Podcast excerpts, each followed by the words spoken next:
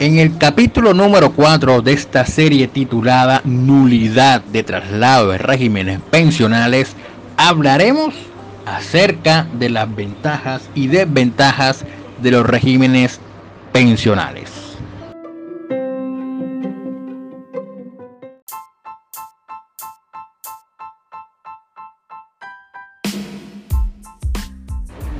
Vistos de manera general, cada uno de los regímenes pensionales, tanto el régimen de prima media con prestación definida como el régimen de ahorro individual con solidaridad en los episodios anteriores, conviene hacer una reflexión acerca de las ventajas y las desventajas de cada régimen pensional. Lo anterior por cuanto es un deber de cada entidad administradora de pensiones. Y es un derecho que tiene cada usuario que se encuentre vinculado al mercado laboral, que se encuentre vinculado al sistema de seguridad social, como también es un derecho de aquella persona que apenas va a iniciar su vida laboral y también va a ser la primera vez que se vincule al sistema de seguridad social integral, llámese una entidad a la entidad administradora de pensiones, al sistema de reglas laborales y también al sistema de salud. Por lo tanto, conviene hacerle, conviene informarle al usuario las ventajas y desventajas de cada régimen pensional para que así ya con un consentimiento más informado tenga bases para decir yo me quedo, yo me afilio, perdón, yo me afilio a esta entidad administradora o decido trasladarme a esta otra por los motivos que ya les hemos les hemos brindado en los anteriores episodios y les seguiremos brindando en los capítulos siguientes en esta serie titulada nuevamente como nulidad de traslado de régimen pensionales. Por lo tanto, hay que, hay que hacer esa distinción para que la persona sepa dónde está, para dónde quiere ir y sepa escoger y más adelante no tenga que arrepentirse y pedirle a las entidades que se que anulen el traslado por X o Y motivo. Entonces empecemos por las ventajas que tiene el sistema de reparto, que es el sistema que administra Colpensiones en la actualidad a partir del año 2012 y obviamente que administraba el Instituto de Seguros Sociales a partir de la ley 90 de 1946. Pues bien, ¿cuál es la, una de las ventajas que tiene el sistema de reparto o el régimen de prima media con prestación definida es que este sistema de reparto, los costos de la administración son mucho más bajos por las economías que se generan para recaudar las cotizaciones y desembolsar las pensiones. Esa es una ventaja. Los costos de administración son muy bajos comparándolos con el régimen de el sistema de capitalización, que es el régimen de ahorro individual con solidaridad. La segunda ventaja que tiene el sistema de reparto por el que es el régimen de prima media es que la mayor ventaja de este sistema es que su carácter solidario. La mujer recibe la misma pensión que el hombre, aunque se pueda pensionar con una edad diferente los cotizantes de ingresos bajos no tienen que pagar un porcentaje más alto de su ingreso para financiar su pensión. Y hay también solidaridad intergeneracional. Eso en castellano que es con qué se come. Que los jóvenes actuales aportan para los ancianos, los ancianos de ahora. Y tienen derecho a una pensión para sí mismos. Es decir, lo que les indiqué en el primer, en el primero o en el segundo capítulo de esta serie que los cotizantes de ahora pagan la pensión de los pensionados actuales y así los futuros cotizantes pagarán la pensión de los que ahora mismo se encuentren trabajando y que, y que más adelante alcanzarán edad para pensionarse. Además, si los salarios crecen de una generación a otra, como debe ser el propósito de cada gobierno presidencial, de cada gobierno que se monte en la presidencia, entonces las pensiones deberán por consiguiente aumentar en su proporción. De esta manera, los ancianos, las personas de la tercera edad y los inválidos, aquella persona que se encuentra que ha sido declarada inválida por que ha perdido la pérdida de capacidad laboral en un 50 o más por ciento, se benefician del desarrollo económico. Asimismo, este sistema de reparto, este, tanto la crisis económica como la crisis en el sector financiero, no tendrían un impacto bastante considerable en el desembolso de las pensiones. Además, el monto de las pensiones no depende de factores aleatorios como la tasa de interés y la rentabilidad de las entidades financieras.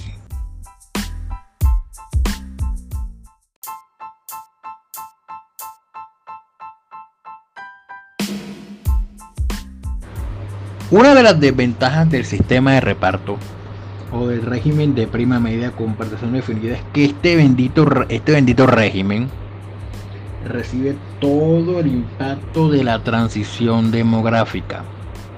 Es decir, que entre, entre más haya una tasa de mayor envejecimiento, eso puede llegar a alterar las tasas de cotización entre cotizantes y pensionados de suerte que en el futuro habría que aumentar la tasa de cotizaciones, cuestión que a nadie le gusta porque eso requiere de una reforma tributaria, porque es una contribución y bueno, a nadie le gusta que le aumente ninguna clase de impuestos. Ahora, imagínense por un momento, hay una, una gran alta tasa de nacimientos, hay mucho nacimiento, ¿ya?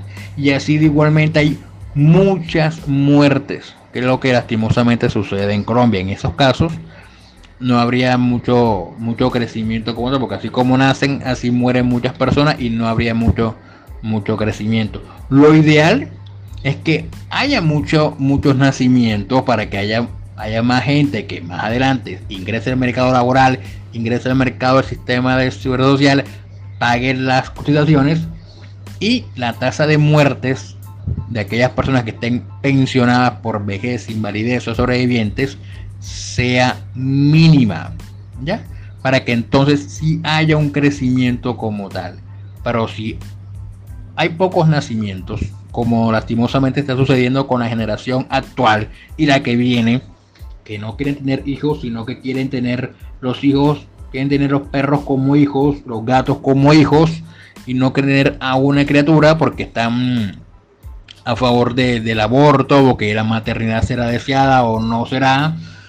Entonces hay poca, hay un porcentaje mínimo de, nacimientos, pero hay bastantes muertes, entonces eso va a ocasionar que en un futuro, en un futuro, ojalá no, ojalá sea lejano, este, se tenga que modificar la, la tasa de, de reemplazo, no, reemplazo no, la tasa de cotización para poder mantener a flote las, las pensiones de los, los futuros ancianos y de los cotizantes también para poder que ellos también le reconozcan las prestaciones económicas que le reconoce el sistema de seguridad social integral. Otra desventaja que tiene el, sistema de, de, reparto, que es el que administra, vuelve y repito, pensiones es que en este en esto no hay una no tiene un impacto en el ahorro. O sea no está planteado para que la persona ahorre como si lo plantea el régimen de ahorro individual con solidaridad. En este caso la garantía de la pensión es a través de la cotización mensual que le descuente el empleador o el contratante mensualmente al empleador o al contratista y no genera hábitos de ahorro, como lo acaba de decir, no genera hábitos de ahorro, no genera, no genera una, cuestión que la gente quiera ahorrar para el futuro. De igual manera, existe una probabilidad o una posibilidad. No es, no es que no lo estoy vaticinando, no es que posiblemente sea así. Existe una probabilidad de que en el sistema de reparto se necesite a largo plazo los aportes del presupuesto del Estado. Ya hoy se coloca, siempre le envían en el presupuesto general le envían un dinero para administrar el, sistema de seguridad social, pero si la tasa de natalidad va disminuyendo y la tasa de los ancianos de la tercera edad va en aumento, entonces para poder mantener las pensiones se va a, tocar meterse la mano en el bolsillo más de lo que ahora se está metiendo y por consiguiente se va a tocar el bolsillo de todos los colombianos, incluidos de aquellos que dicen no querer cotizar porque afirman que no se van a querer, no nunca van a pensionarse como tal. Lo que puede agravar mm, una crisis económica, lo que puede generar una crisis económica acá en Colombia. Entonces eso es lo que no queremos, no queremos que pase. Entonces podría ser como una de las desventajas. O sea, son, son pequeñas, son pequeñas porque no, no es mucho lo que hay que hablar así de desventaja acerca del sistema de reparto.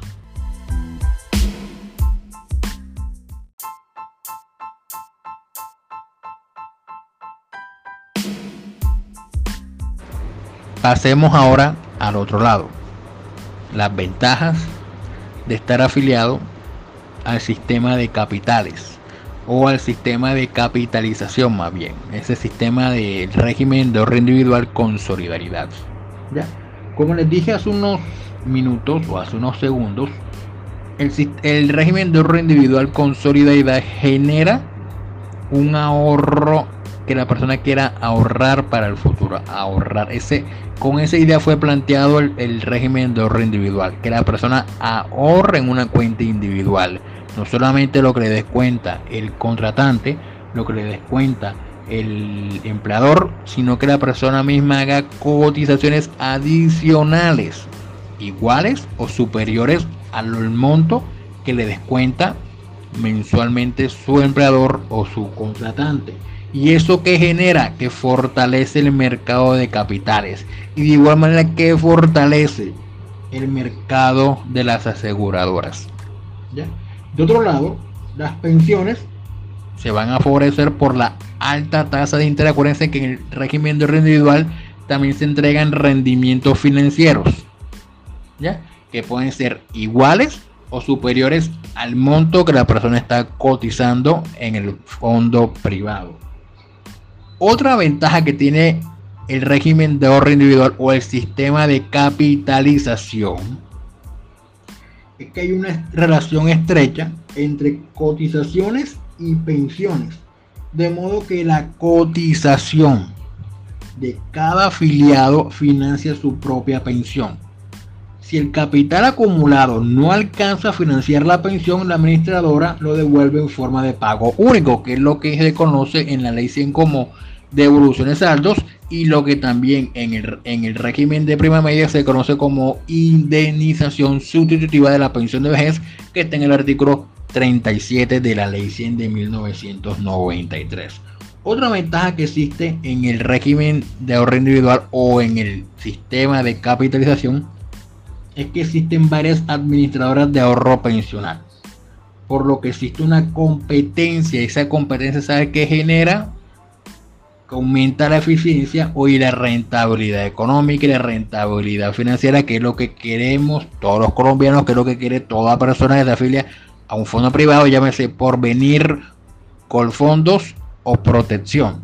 Lastimosamente, lastimosamente los, agentes y las personas que trabajan en esos fondos no están dándole toda esa información a, a, los usuarios. Y por eso hay una gran cantidad de personas que se están pasando de los fondos privados a Colpensiones, ya sea porque ocupen el requisito de los 5 años, una vez cada 5 años, o porque dicen o afirman que no les prestaron toda la información debida cuando el agente comercial de cada entidad administradora, ya sea por venir, por fondos o protección, le dieron toda la información y la asesoría y la doble asesoría y el buen consejo que más adelante en otro capítulo, en otro capítulo hablaremos acerca de eso, no le brindaron para trasladarse. Así que esa competencia es sana, esa competencia es sana porque va a generar que la entidad le diga aquí vas a tener una mejor rentabilidad, aquí vas a tener una mejor eficiencia.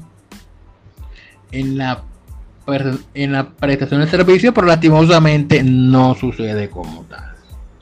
Ahora, ¿cuál sería la desventaja de estar afiliado a este sistema de capitalización? Y es que la efectividad de este sistema depende de que se produzcan altas tasas de interés, altas tasas de rendimiento. La efectividad depende de eso, depende. Entonces ahí como que bueno, si depende de las altas tasas de rendimiento, altas tasas de interés, como que bueno, entonces mm, te, toca invertir, toca invertir, toca generar dinero, cosa que a muchos de los colombianos no nos enseñan. No sabemos cuál es la diferencia entre gastar y, e invertir. No nos enseñan educación financiera, que gracias a la ley de borrón y cuenta nueva, se está colocando en forma obligatoria la educación financiera, cuestión que aplaudo, aplaudo, pero lastimosamente a los colombianos no nos enseñan educación financiera, entonces no sabemos qué diferenciar entre gasto público e inversión pública.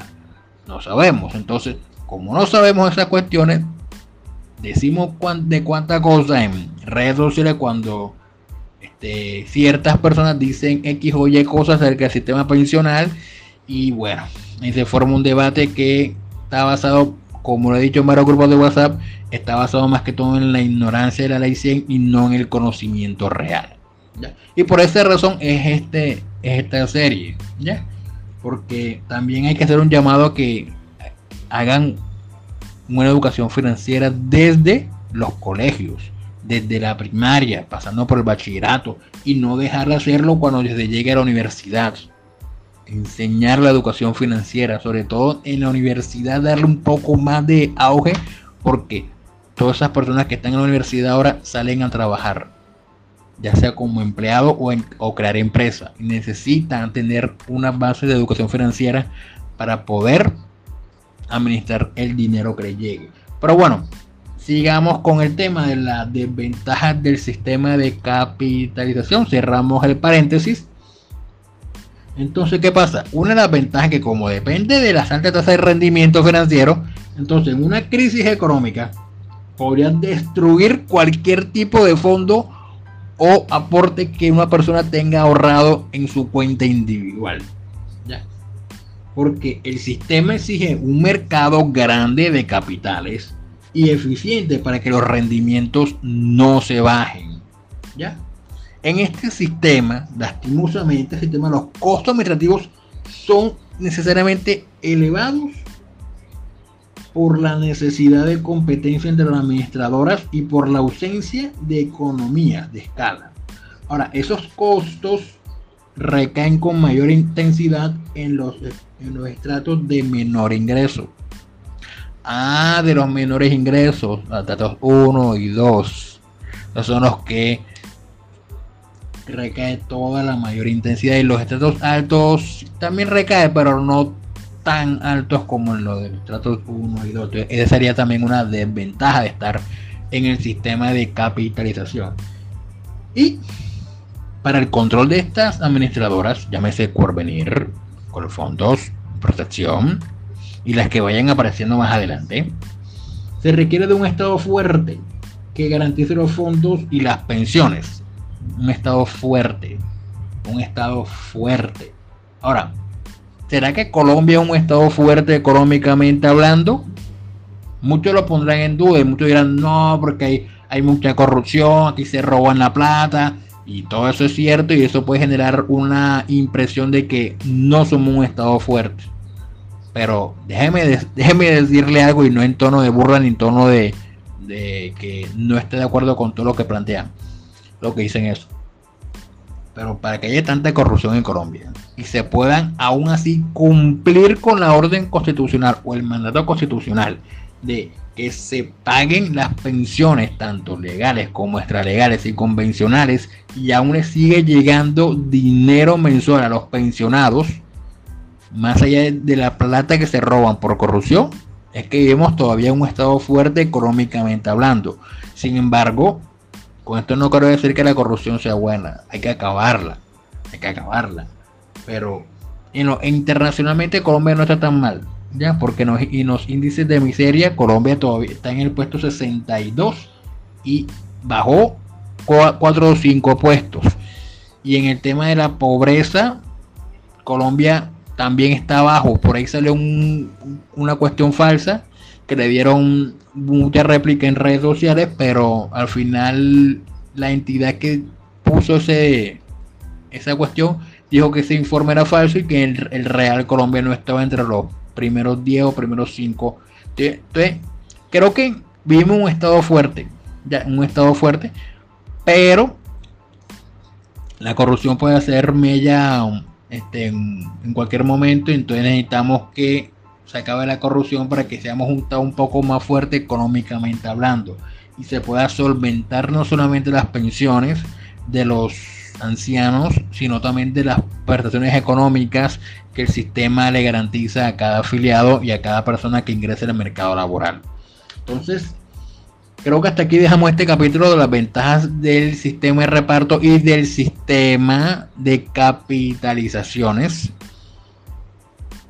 Entonces, para que tengan una idea de lo que, para dónde quieren ir, si a Colpensiones o a un fondo privado.